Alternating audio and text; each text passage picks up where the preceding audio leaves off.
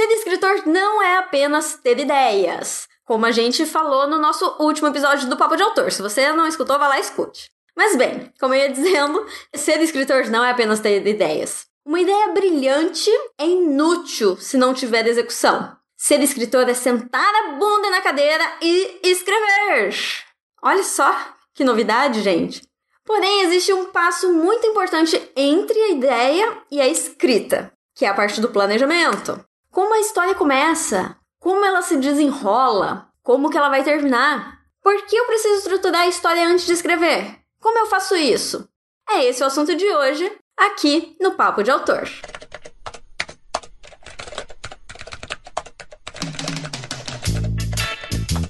Começa agora Papo de Autor.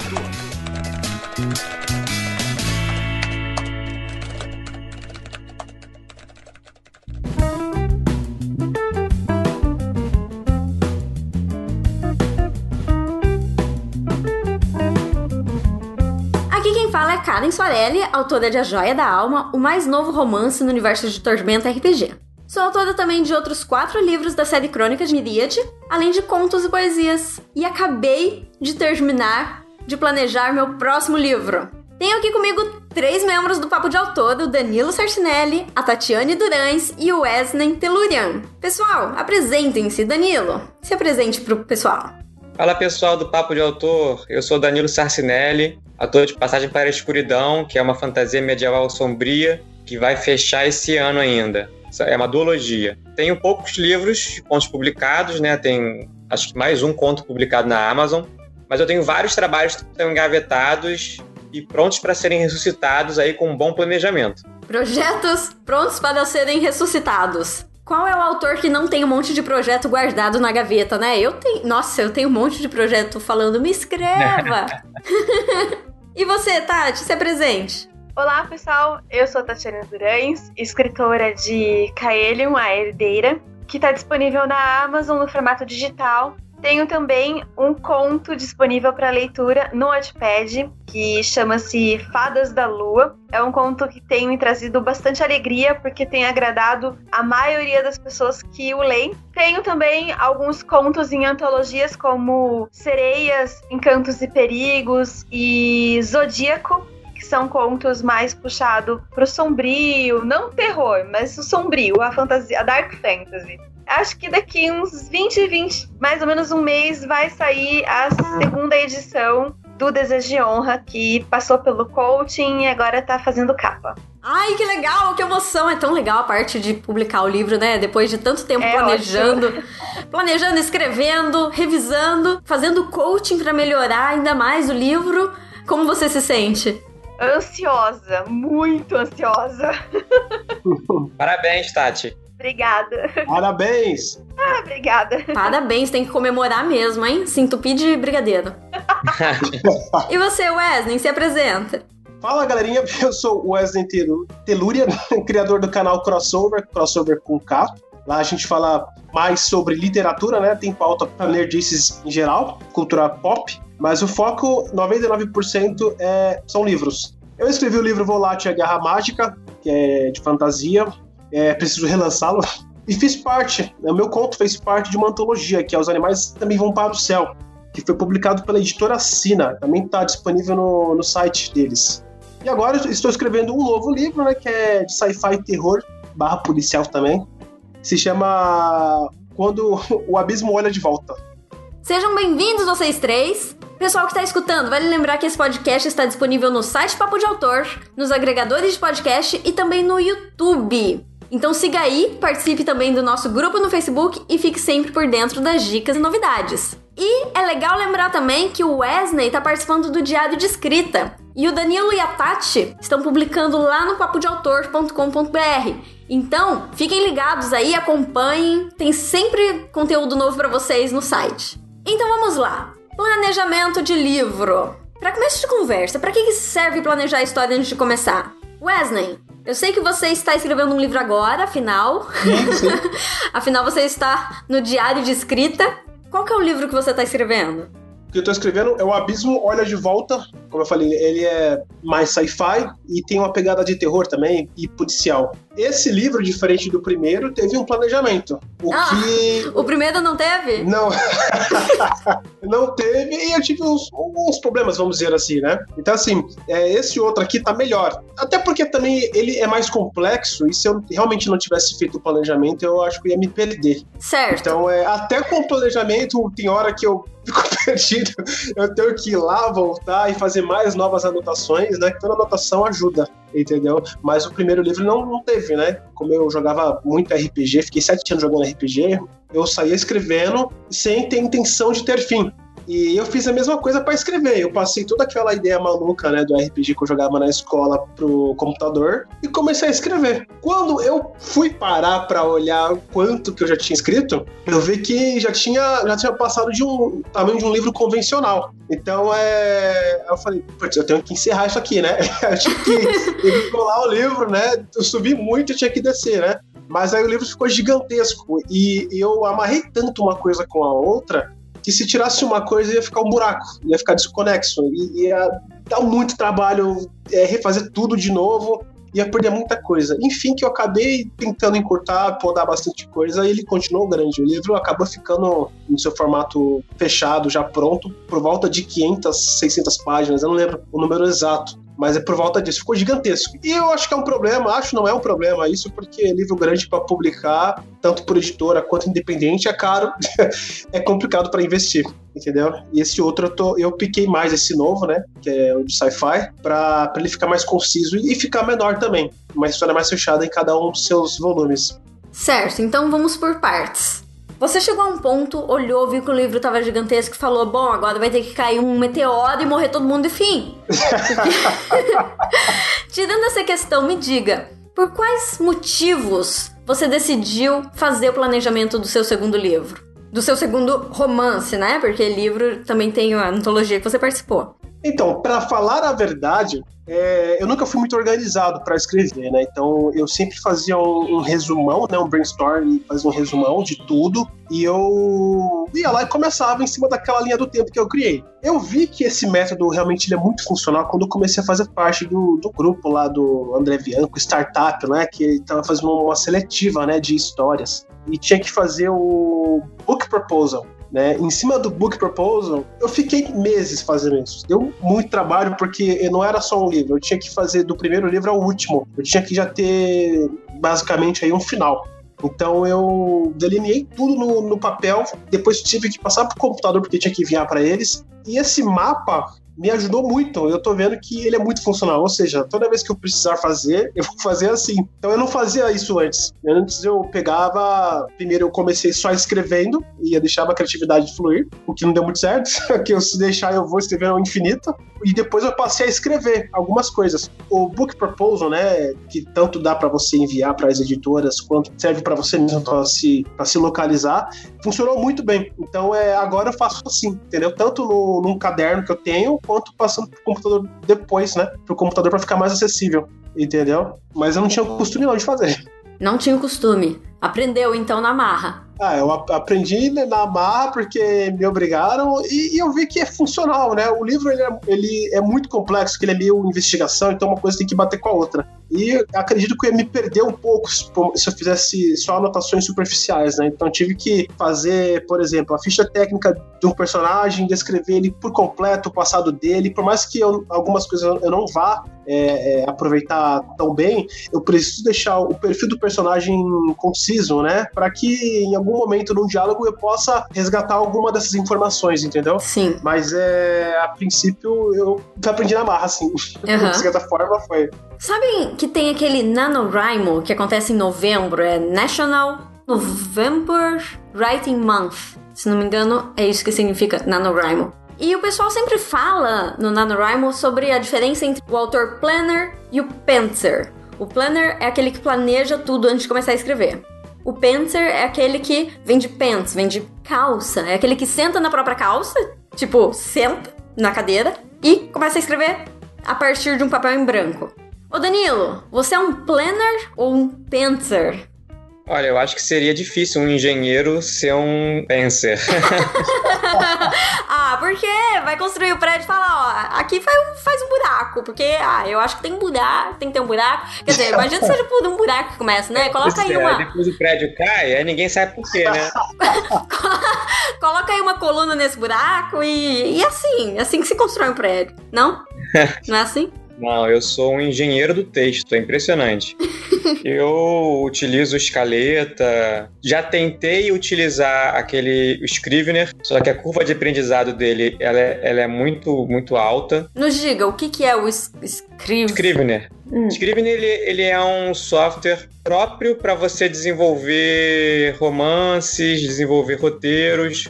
Ele engloba tanto um editor de textos de estilo Word, com várias outras ferramentas para você estruturar o, seu livro, é, repositório de arquivos, textos soltos que você tem, que você pode colocar lá. Você, você monta o seu livro inteiro ali, entendeu? Só que é um software que não, que não, é, não é gratuito e tem só um trial e ele é muito difícil. No lançamento do livro do, do André Gordirro, que foi dia 25 agora, ele é um adepto desse Scrivener, né? Aí ele estava até comentando isso lá na apresentação. Perguntou assim: ah, e aí, alguém, alguém aqui na plateia utiliza? Aí eu falei assim: é, mais ou menos, mais ou menos. Ele, ah, vou te mandar uns tutoriais aí maneiros para você usar. Porque é muito difícil mesmo. São tantos recursos que você acaba se perdendo. Então hoje o que, que eu faço? Eu utilizo realmente o, o Word para eu montar a estrutura dos capítulos, das cenas, e vou seguindo assim. Foi muito difícil não fazer isso. No meu caso, o meu livro, é, Passagem para a Escuridão 1 e 2, ele tem muitos personagens. Tem muitos personagens, então você acaba meio que se perdendo. Então, para você manter as coisas coesas, manter, manter coerência na história, é muito importante você se planejar. Agora, eu, não, eu, não eu nunca me planejei do início ao fim.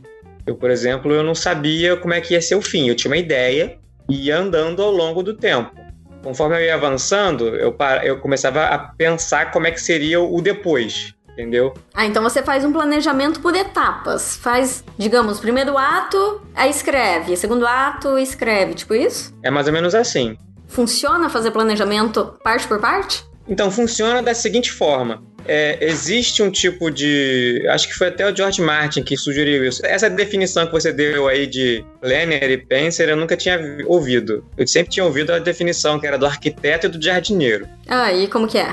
São dois extremos muito, muito, muito distantes. Um é o cara que planeja tudo, que é o arquiteto, obviamente. E o jardineiro é o cara que tem a ideia, joga a ideia a ideia sozinha vai se desenvolvendo e ele vai só podando, entendeu? É muito difícil você ter um, uma pessoa que é um ou outro. Você vira e mexe, você é o cara que está no meio. Você tem a ideia, ela vai sendo podada e você vai estruturando a sua história para seguir um caminho.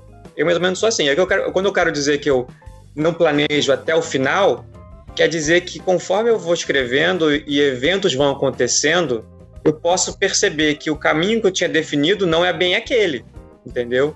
Por exemplo, isso aconteceu nesse último livro que eu escrevi. Eu tinha uma ideia de um casal que ia ficar junto no fim, num romance. Só que eu coloquei a menina para passar por uns perrengues tão grandes que eu comecei a ver que, caramba, os dois não iam ficar juntos. Então, naturalmente, a história foi se delineando para uma situação em que eles não ficaram juntos. Não ficaram, não foi assim o fim que eu, que, que eu planejei. Oh, coitados. Coitadinhos. Ou seja, eu fui, eu, fui, eu fui replanejando ao longo do tempo. Sabe, tem algo que acontece parecido comigo, que é assim, você disse que não dá para ser totalmente arquiteto nem totalmente engenheiro. Não. É arquiteto ou jardineiro, né? Isso. Você disse que não dá para ser 100% arquiteto nem 100% jardineiro. Tá certo. Todo mundo entra aí dentro. Talvez um pouco mais para um lado, talvez um pouco mais para o outro, mas no meio. Isso. Comigo é parecido. Eu não sou nem arquiteta nem jardineira. Só que sou um pouquinho mais pro lado do arquiteto e quanto mais o tempo vai passando, a cada livro que eu escrevo, eu sou mais arquiteta e menos jardineira. Ah, mas isso aí eu também sou. Eu só tô querendo dizer que às vezes tem um, um, um personagem, um evento que foge disso. Sim, sim. E para mim, o evento que de vez em quando foge disso, não, geralmente foge disso, é em relação à morte de personagem. Às vezes tem uns personagens que eu falo, não, esse aqui vai ficar vivo geralmente foge ao meu controle pro, pro lado da morte, né? Chega uma hora que eu falo, ah, não, o personagem vai ter que morrer. É o dedinho da morte aí, né? Nossa, é muito difícil. Hoje eu descobri que não tem nenhum livro meu que não morra nenhum personagem. Olha, foi, foi uma descoberta assim que, que eu me surpreendi. Eu falei, nossa, realmente, não tem nenhum livro meu que não morra personagem. É porque às vezes eu não quero que ele morra, mas eles morrem, sabe? Acontece. Por acaso, É, é igual cuidar de peixe, né? Igual cuidar de peixe, é, isso aí. Agora, engraçado que eu até comentei com você outro dia isso, que eu não tinha nenhum livro meu que não tinha nenhum romance. E são essas conscientizações que a gente dá às vezes, né? É verdade, você disse isso no último episódio, né, do podcast. É, hoje eu recebi uma crítica de uma leitura beta do meu segundo livro. E ela ficou horrorizada com a quantidade de personagens que, que ela gostava que eu matei. Não, você não matou, eles morreram por conta própria. É, na verdade, é, exatamente. Eu não matei, eu não entrei lá com um machado saí matando todo mundo. Aconteceu que as condições que eles criaram do cenário levou a eles morrerem. Ah, tudo culpa deles. É, pô, eu só apenas estou narrando a história. Mas é engraçado isso, que meu primeiro livro, ela tinha uma visão mais romântica da história, e no segundo eu, eu só botou tragédia. e ela ficou triste.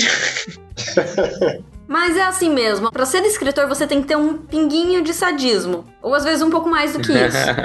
Tati, e você? Você é mais pra arquiteto ou mais pra jardineiro? Mais planner ou mais painter?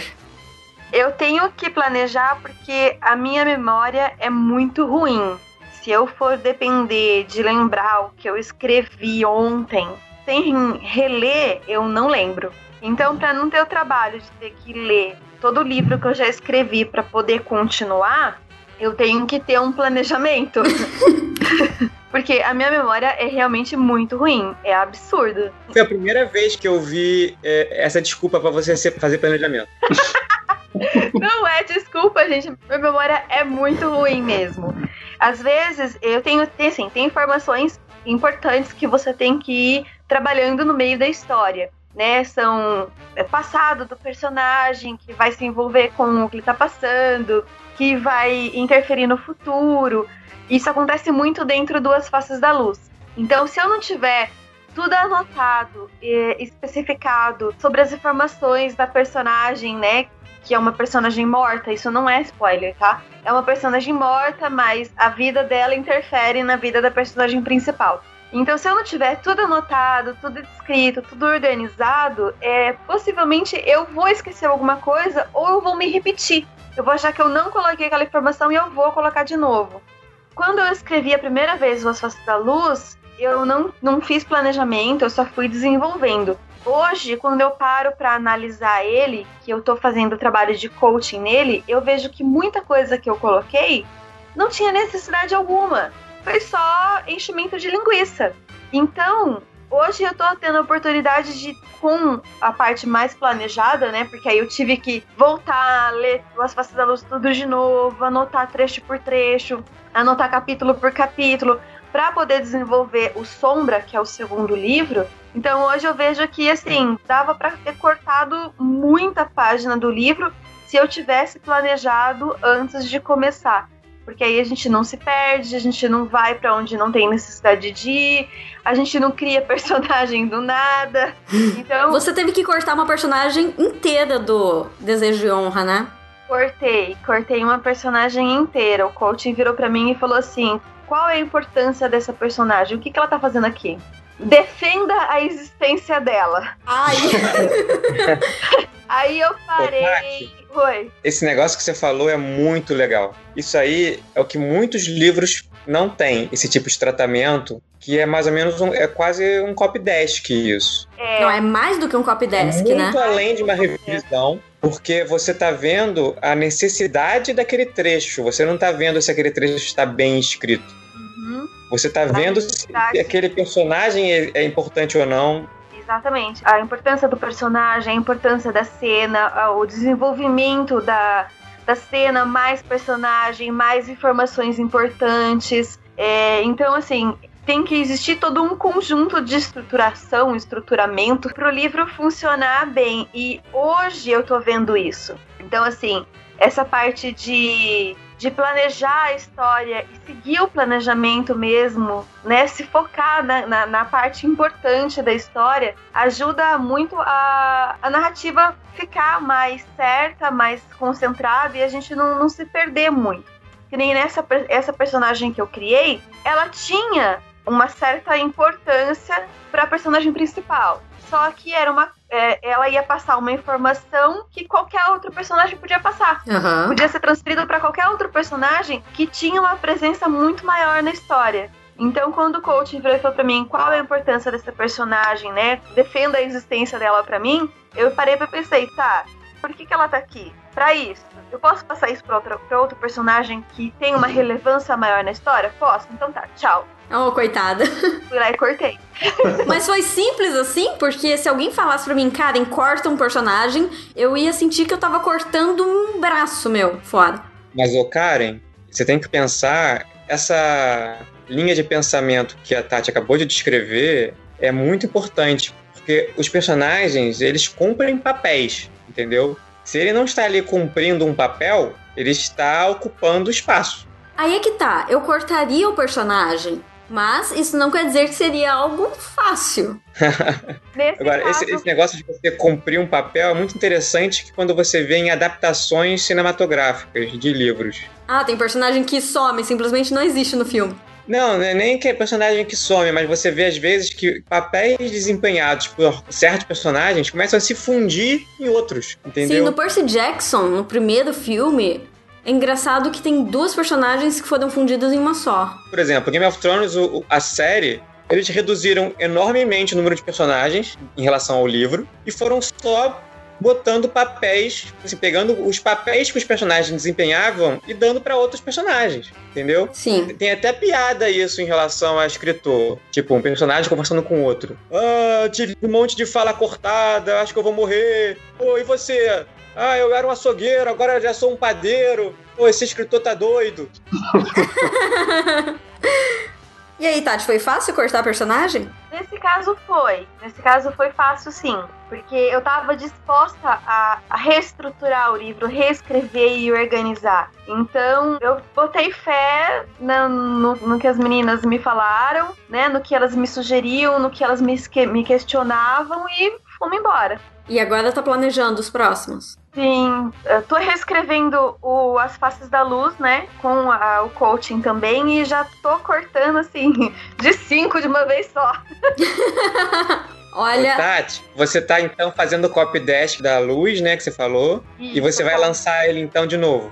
Isso, assim que eu terminar a reescrita do, do As Faces da Luz, eu pretendo relançar ele. Inicialmente só digital, né? Só na. Ah, legal. Uhum. Fiz esse tratamento também no meu livro e acho que o primeiro livro saiu um capítulo, eu acho, inteiro, cortando tudo. Eu já e reduzi o... 50 páginas. O outro livro, o livro 2, nossa, saiu, sei lá, mais que um capítulo, só de coisa que eu fui cortando nesse processo. Bom, é para isso que a gente planeja, né? Exatamente. Exatamente. Deixa eu contar para vocês um pouquinho do meu planejamento. Quando eu comecei a escrever meu primeiro livro, há algumas quase duas décadas atrás, meu Deus, tô ficando velha.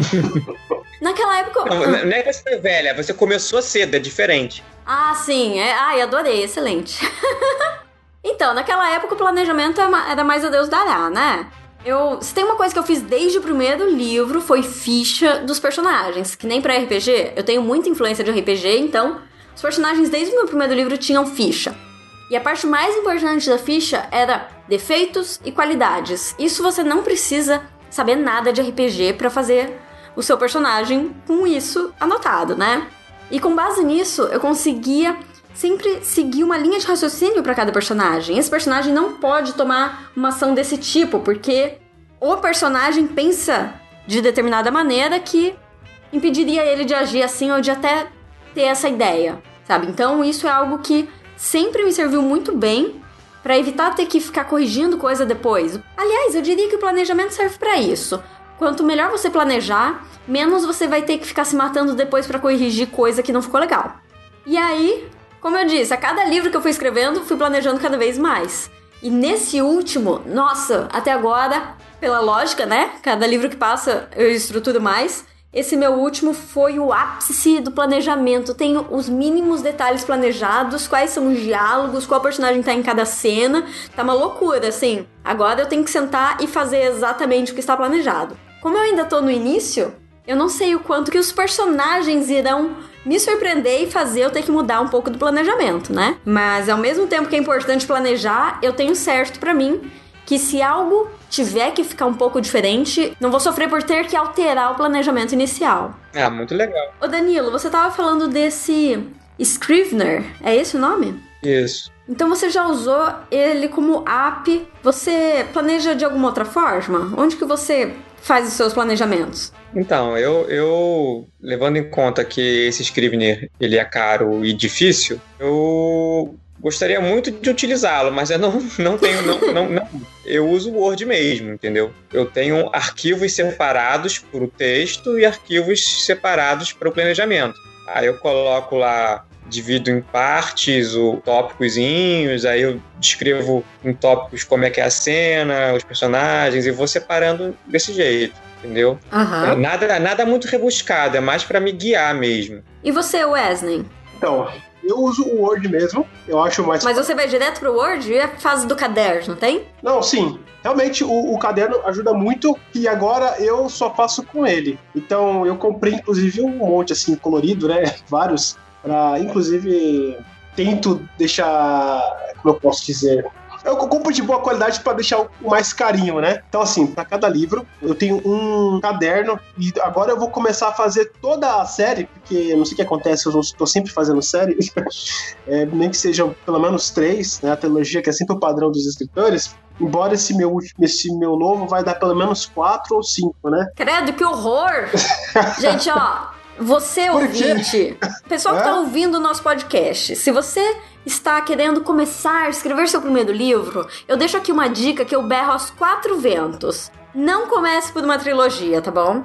Comece por um livro único, porque trilogia. Nossa, eu comecei por uma série de cinco livros da qual já escrevi dois escrevi mais dois spin-offs. Ah, ficou outra dica, não escreva spin-offs, tá? Escreva. Nossa, você tem um monte de spin-off. Nossa, eu, eu escrevi quatro livros e não tô nem na metade da série.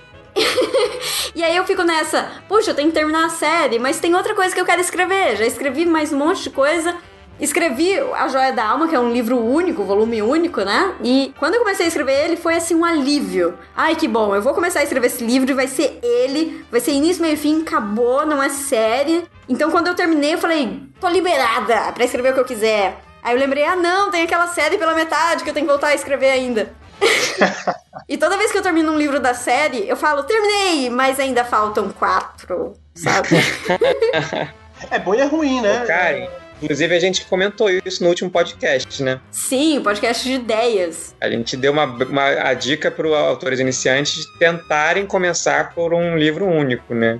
Aham. Uhum. É o melhor. É o melhor a se fazer, né? Esse é, é, infelizmente esse meu outro não, ele é uma série porque a seletiva lá era para ser série, né? Que a ideia seria selecionar livros para serializar, por exemplo, na Netflix, se fosse o caso. Então precisaria ser uma série. É, eu tinha até um outro no, na mesma vibe também, que dava para fazer um livro solo, né? Um livro único. Mas como a seletiva era para esse, então eu foquei nesse.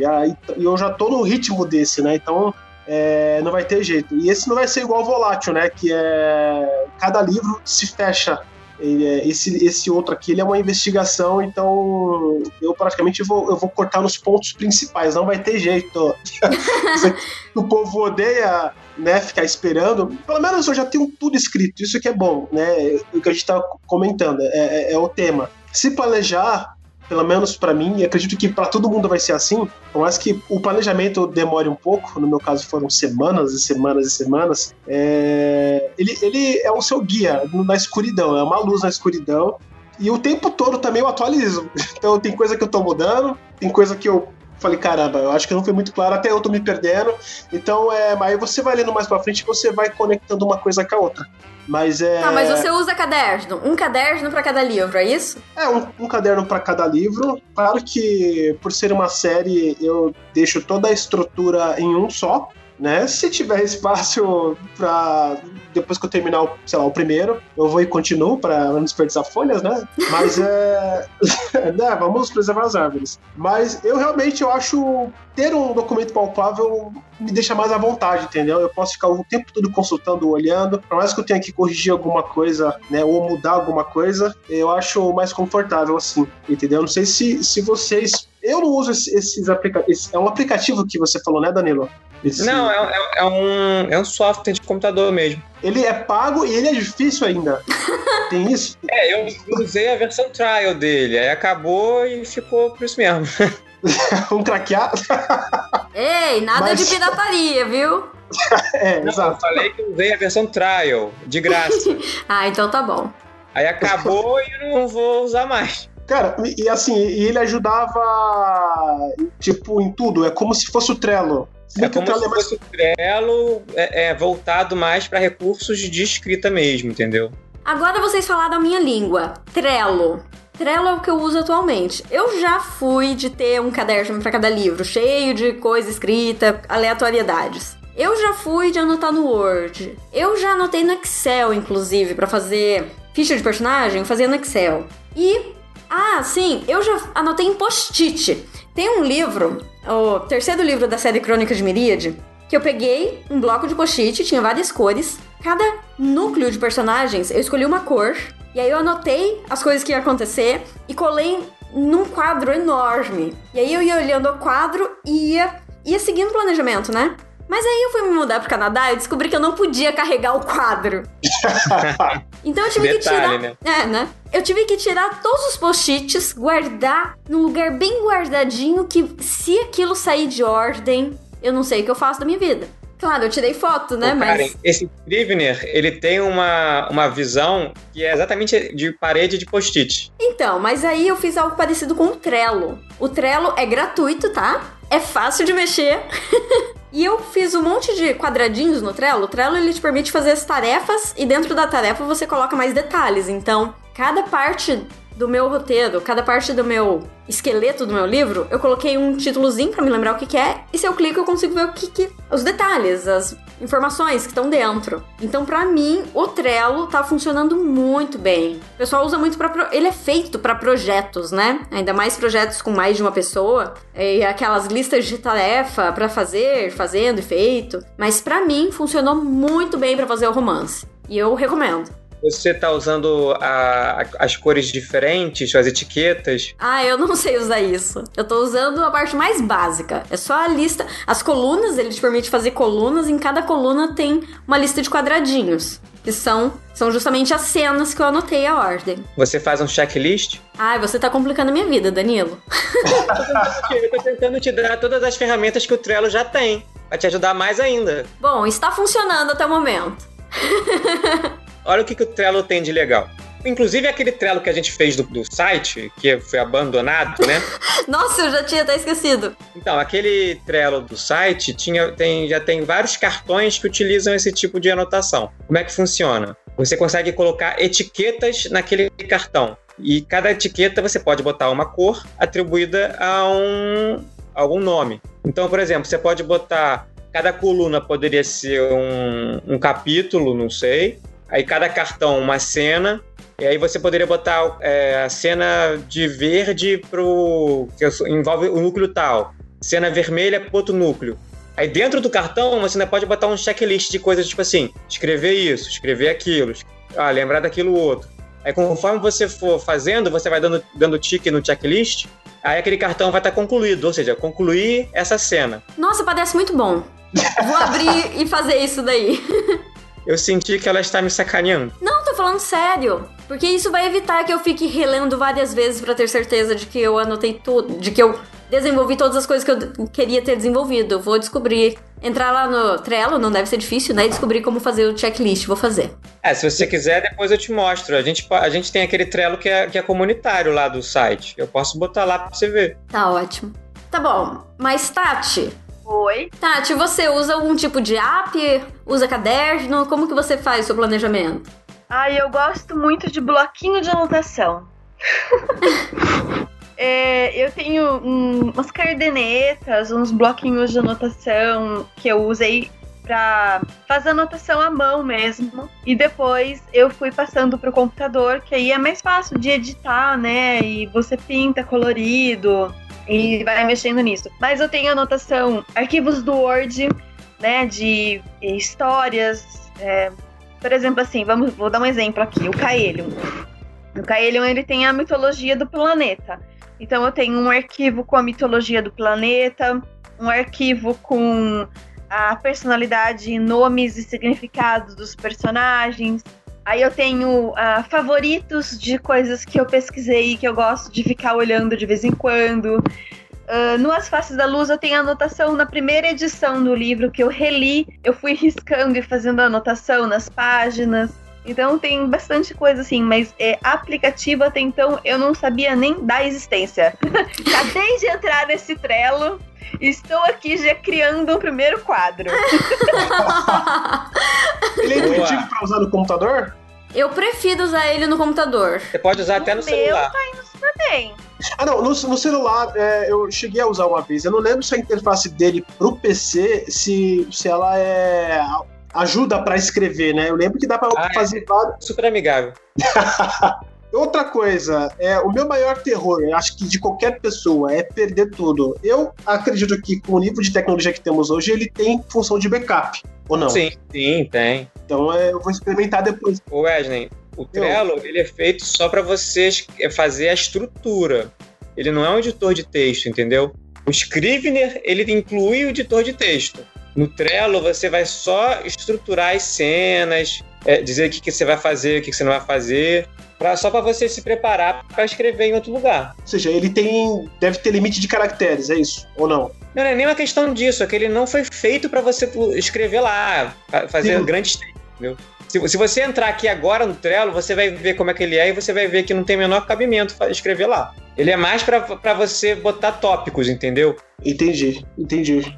É, serve também como bloco de anotações, então, da, sim, de certa sim, forma, para se organizar e depois lembrar em qual ponto. Agora, uma coisa que todo mundo, todos vocês comentaram, que eu odeio de todas as formas, escrever à mão.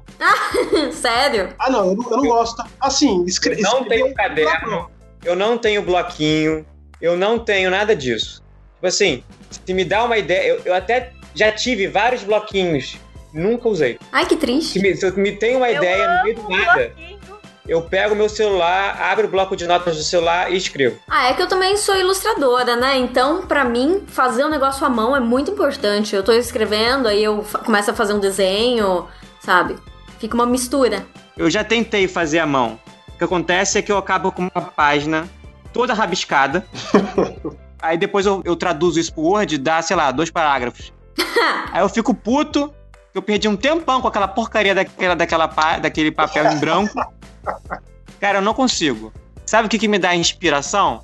Depois que você começa a escrever, às vezes você para, fica em dúvida, aí você volta no, no que você já escreveu antes, dá uma lida, aí você volta. Eu prefiro muito escrever no Word, cara. Não consigo escrever em caderninho, não consigo escrever em, em bloquinho. Eu sou uma pessoa totalmente digital. Beleza, gente, vamos falar de roteiro? Vocês usam algum tipo de técnica de roteiro? Eu quero saber como que vocês fazem planejamento. Porque uma coisa é falar, ah, eu faço no caderno, ou eu faço no Trello, ou eu faço num app. Outra coisa é como que vocês começam. Tati, como que você começou a fazer o planejamento dos seus livros? Eu sei que a gente já viu no episódio anterior de onde vieram as ideias, mas e depois? Como pegar uma ideia e começar a estruturar? Normalmente, quando a, a, ideia surge na minha, na minha cabeça, é, eu tenho meio que o livro pronto. Então, eu tenho que fazer, eu faço um, um resumo bem extenso da história que me vem, que não esqueço, né? Pra variar. eu te entendo, minha memória também é ruim. Provavelmente a ideia surgiu num sonho, que a Tati tudo veio nos sonhos dela. O Kaelion foi, foi um sonho é, que eu acordei, eu lembrava de umas partes do sonho, daí eu comecei a anotar o sonho e comecei a desenvolver a ideia ali numa forma de resumo. O desejo de honra não, eu tava trabalhando. Então aí eu dei uma pausa, dei uma paradinha e dei uma anotadinha básica assim da história, só pra eu não esquecer até, né, chegar em casa depois das 6 horas da tarde. Mas eu basicamente faço isso, eu faço um resumo, uh, colocando, por exemplo, ah, a personagem, né, desejou é uma ladra, ela tá fugindo do ex-parceiro que traiu ela por tal, tal, tal, tal motivo, já coloco os motivos, né? É, ela vai para tal lugar, ela vai conhecer tal personagem que tem isso, isso, isso, isso, isso, e vou meio que destrinchando a história inteira. Depois eu vou pro Word e começo a detalhar as cenas e vou ajudando com essa comparação. Também anoto bastante no caderno, né? Se no caderno, no bloquinho de anotação. Tipo, ah, surgiu tal coisa no meio do, do texto. O que aconteceu muito em Desejo Honra comigo foi erros históricos. Então, eu dei aquela pesquisada básica quando eu fui escrever a primeira edição e agora quando eu voltei reestruturando ele, reescrevendo, eu peguei muito erro de histórico mesmo que eu cometi. Um, por exemplo, títulos de nobreza e coisas que foram banidas, que saíram, que entraram, datas, coisas. Então, só que eu não faço aquela estrutura de cena por cena. Eu não tenho paciência para fazer estrutura de cena por cena. Como eu sou muito ansiosa, eu quero começar a escrever logo. Então eu faço o resumo e depois eu vou vou escrevendo e aí eu uso o bloquinho que eu vou anotando os capítulos, vou anotando o que, que eu coloquei nos capítulos, as informações que eu, que eu passei. E aí eu consigo usar o bloquinho e ir anotando essas coisinhas e depois eu vou riscando ali no resumo, vou acrescentando. Mas eu não, eu não consigo fazer esse planejamento que eu já vi muita gente fazendo e que eu até cheguei a aprender um pouco num curso de estruturação que eu fiz em 2016, se eu não me engano. Mas eu não tenho paciência para fazer isso. Eu sou muito ansiosa. Eu quero começar a escrever logo. Eu quero ir para cenas logo. Nossa, eu sou tão diferente. Esse livro que eu comecei agora, eu enrolei, enrolei, enrolei, enrolei. Pegar, abrir o Word e começar a digitar a primeira palavra é um é um desafio que eu só consigo vencer depois de planejar bastante. Ô Wesley, isso que a Tati falou é muito diferente do que você fez. Você participou de uma seletiva do André Bianco, né? Isso. Como que foi? Então, é, o Book Proposal, ele. Ele é meio chatinho de preencher. é, foi em cima dele que eu fiz todo o, o, a estruturação, né? Uma, uma, espécie, uma espécie de roteiro.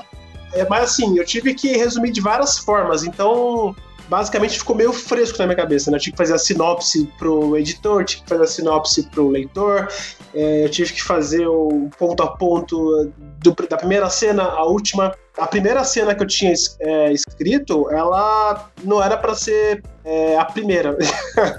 é que assim, era para escolher uma cena que eu acho muito legal né? Tipo, ó, uma, uma cena que mostre sua narrativa que você acha bem legal, que você tenha gostado tal. Enfim, que eu, eu acabei é, desenvolvendo uma, né? Que é um diálogo com a morte.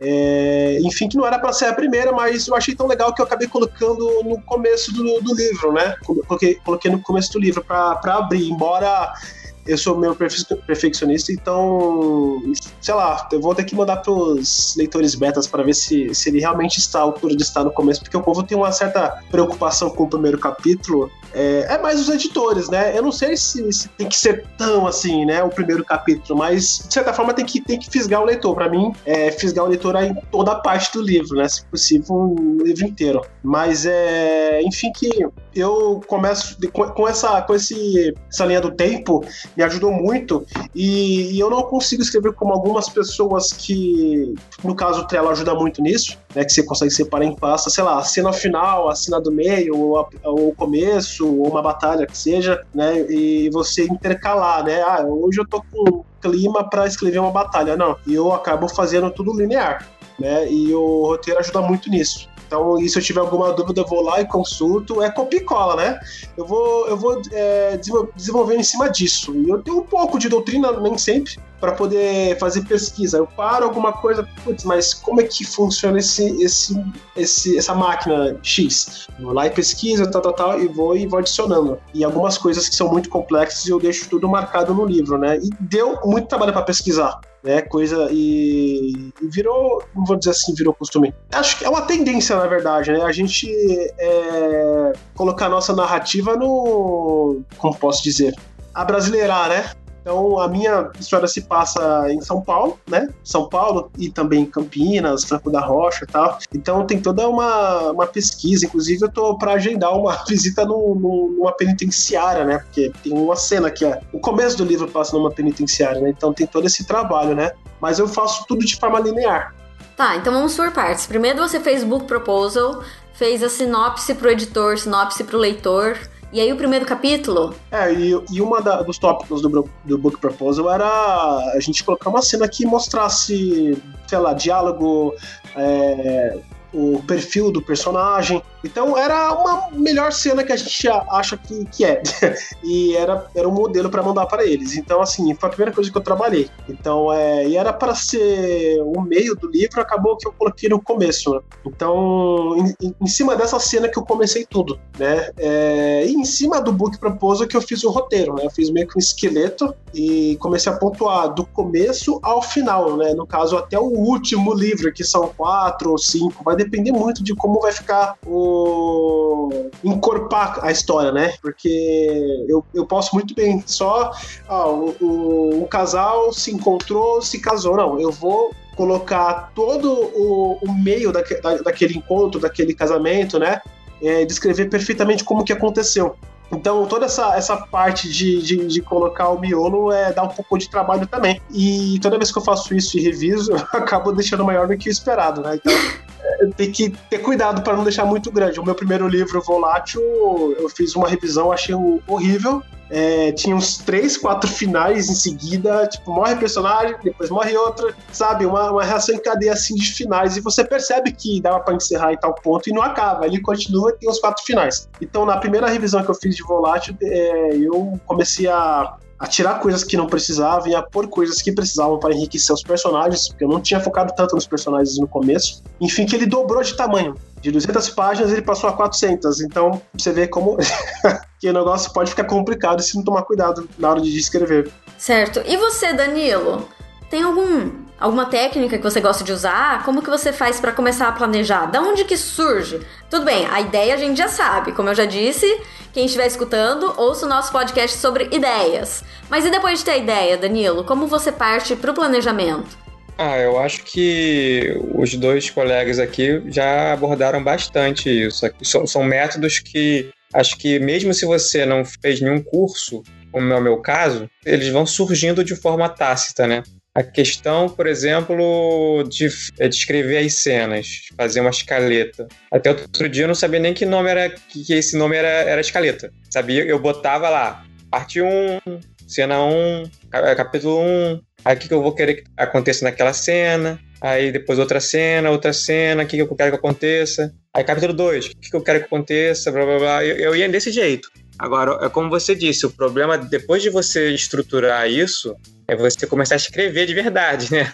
Uma coisa é você botar tudo em estrutura de tópico, outra coisa é o tópico virar um parágrafo, virar um, um texto. Calma, calma, que isso é papo para o nosso próximo podcast. Vamos falar só de planejamento. é, pois é. Já é um, um, é literalmente é muito papo para fazer, para você transformar os tópicos do seu planejamento em livro, né? E é assim que eu, que eu tenho feito. Eu, eu vou mais estruturando com base no que você espera alcançar. Por exemplo, ah, você espera que o início do livro tenha um acontecimento é, marcante. Então você tem que estruturar para que tenha um acontecimento marcante. Aí depois você tem aquele, aquele, aquele declínio na ação e depois, ao fim do, do primeira parte, tem que ter mais um acontecimento que dá um gancho para da parte 2, entendeu? Você já nesse momento de preparação do livro, você já tem que ter ideia daquele fluxo de como é que vai estar o nível do leitor naqueles, naqueles pontos. Igual quando você está. Esse insight veio comigo quando eu comecei a, a, a ver um pouco sobre as críticas de filmes. Não foi nem de livro, foi de filme. Por exemplo, o cara falando que ah, o filme do Indiana Jones. Primeira cena do, as primeiras cenas do filme do Indiana Jones já são a, a é, aventura na veia, ação na veia. Já começa lá, lá em cima a adrenalina. Aí você não, você mal, mal conhece o Indiana Jones. Você tá lá só vendo o cara pular, correr, fugir de bala, sei o quê. Aí depois ele dá aquela caída, você descobre quem são os personagens, quais são os problemas que ele tem que enfrentar, não sei o quê. Aí depois que começa a retomar de novo o, a ação.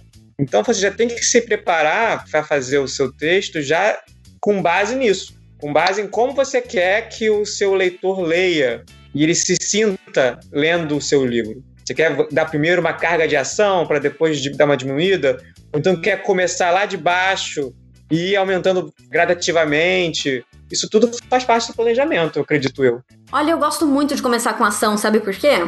Porque eu gosto de inícios que mostrem para o leitor o que, que ele vai ver no resto do livro, sabe? Se você tem um livro de romance, de amor, você não vai querer começar com uma cena de ação, né? Porque a pessoa pega seu livro e começa a ler, ah, é livro de ação. Não, não é isso que eu quero ler. E pronto, você sabe, você quer que o leitor esteja adequado à leitura. Então os meus livros, eles têm muita ação, muita aventura, muita coisa acontecendo, monstros e tudo mais.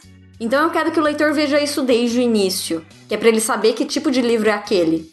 Mas início Ele faz parte da preparação. Sim, exatamente. Agora, deixa eu contar para vocês como que eu fiz o planejamento do meu livro mais recente. Eu tenho aqui aberto diante de mim o meu Trello. Então eu vou contar para vocês exatamente o que, que eu tô vendo, tá bom? Olha só, o Danilo, você falou algo muito importante, que é planejar a partir de onde você quer chegar. Eu acho que isso aí é o ponto chave. Tanto que uma das primeiras coisas que eu coloquei no meu Trello foi objetivos. Qual que é o objetivo desse livro? Onde que eu quero chegar? Aí tem aqui, deixa eu ver, um, dois, três, quatro, cinco. Eu tenho cinco itens que são coisas que tem que acontecer ao longo do livro. O livro existe por causa desses cinco itens.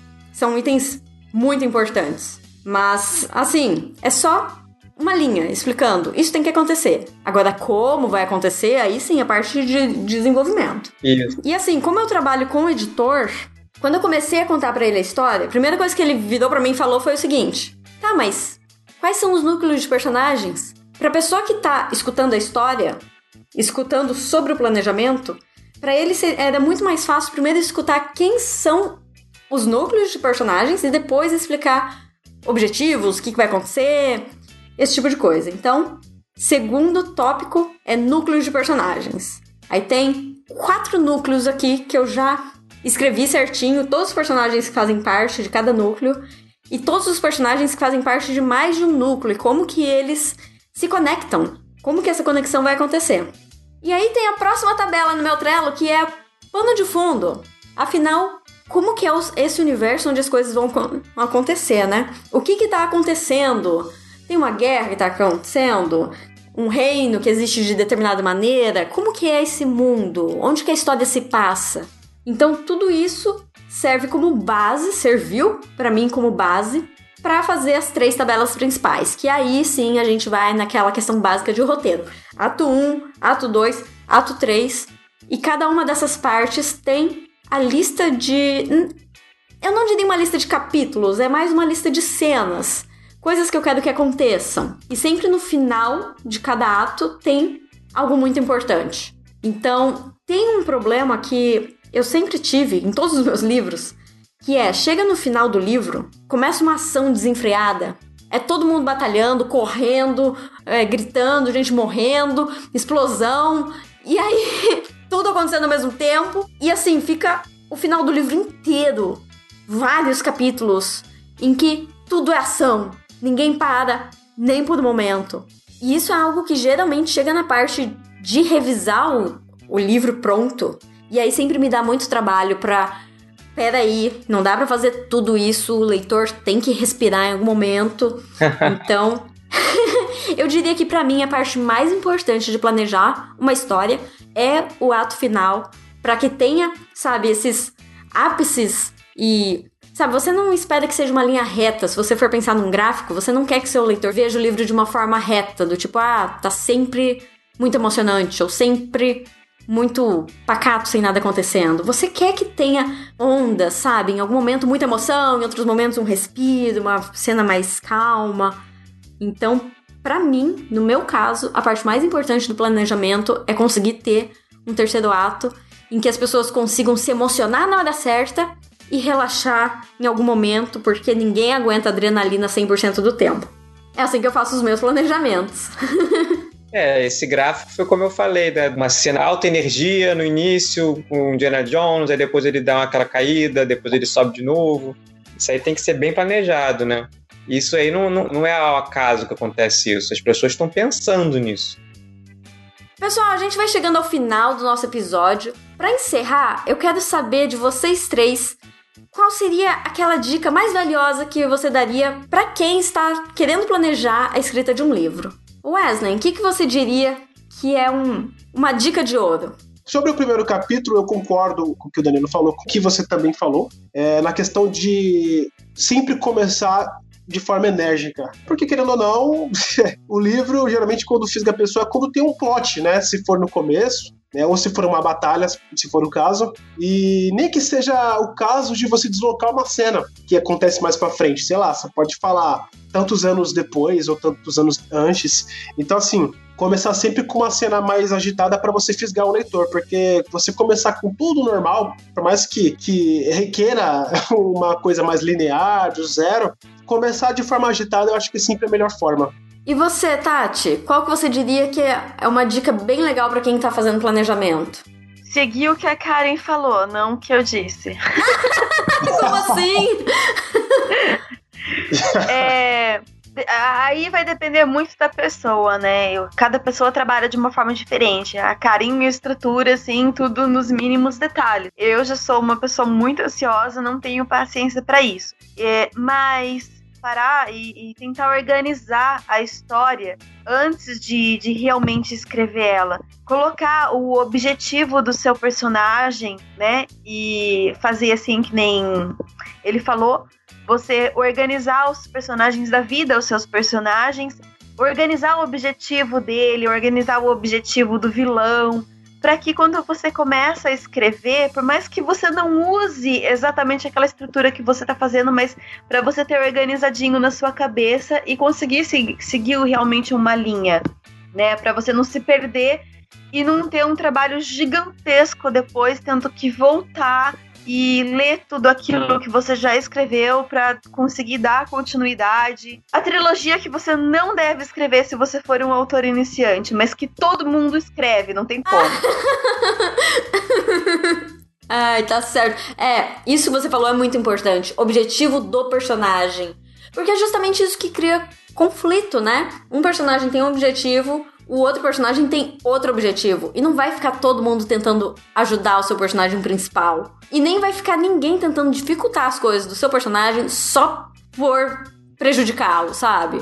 Os personagens eles acabam tendo conflito entre si, justamente porque cada um quer uma coisa diferente, às vezes o objetivo de um acaba batendo, entrando em conflito com o objetivo de outros.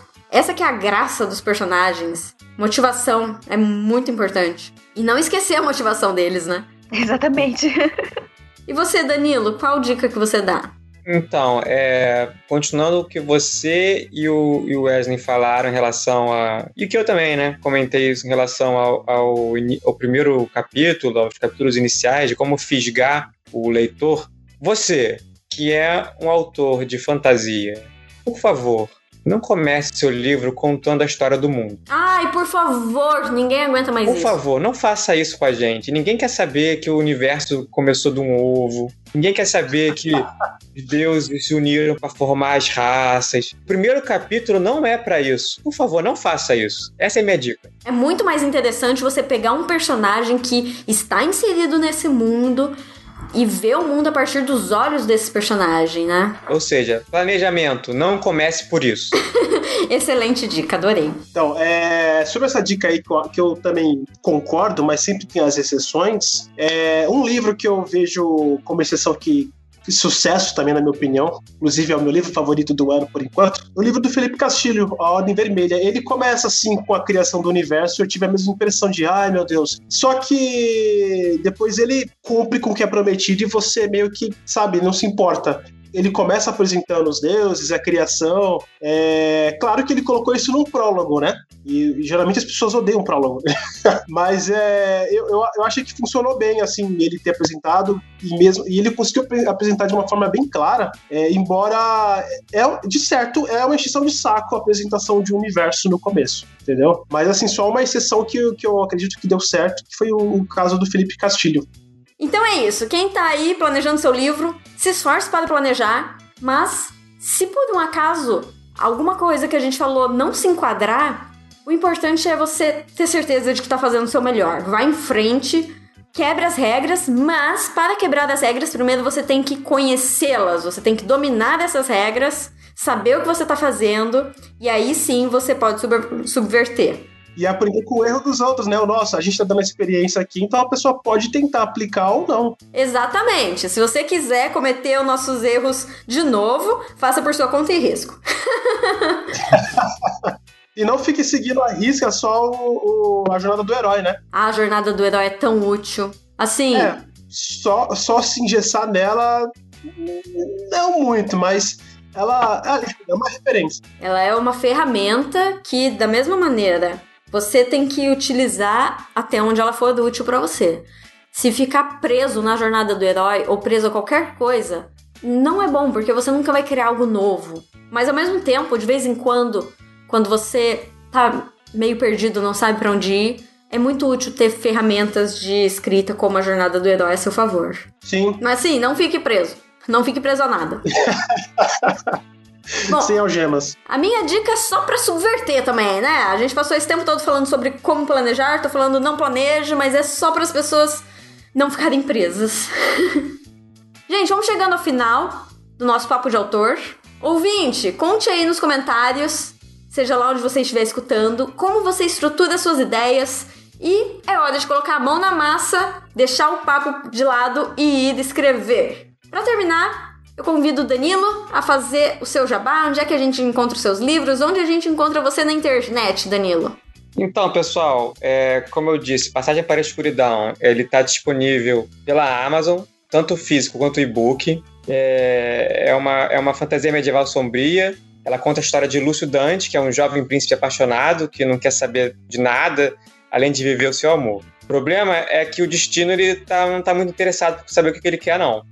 Ele vai em frente de cabeça, numa disputa pela coroa, numa trampa de adoradores de demônio e uma zona que ele vai botar a, cabeça, a, a vida dele de cabeça para baixo. Só que tudo isso aí é, é, você não vai encontrar nesse livro aqueles, aqueles heróis típicos, vilões típicos.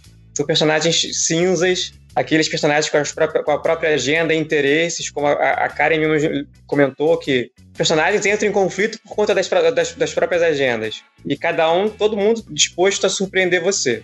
É, o livro tem o disponível 1 e o 2 vai ser lançado agora na CCXP no fim do ano. Aí vai fechar a duologia. Também tem alguns contos, na verdade tem um conto só disponível agora na Amazon também, que é o Templo da Morte. E você pode me, me encontrar pelo Facebook, pelo Instagram, pelo site do Papo de Autor. Procurar Danilo Sarcinelli não tem erro, só tem erro.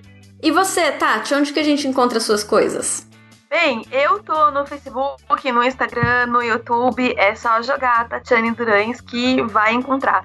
Mesma coisa na Amazon, se jogar Tatiane Durães, vai aparecer tanto o meu livro quanto as antologias quais eu faço parte, né? Eu tô também no Papo de Autor com o quadro Ei Autor, tentando dar dicas e passar um pouco da experiência que eu adquiri desde que eu entrei nesse meio literário e quem sabe ajudar é, a esclarecer um pouco mais aí o caminho de quem está começando.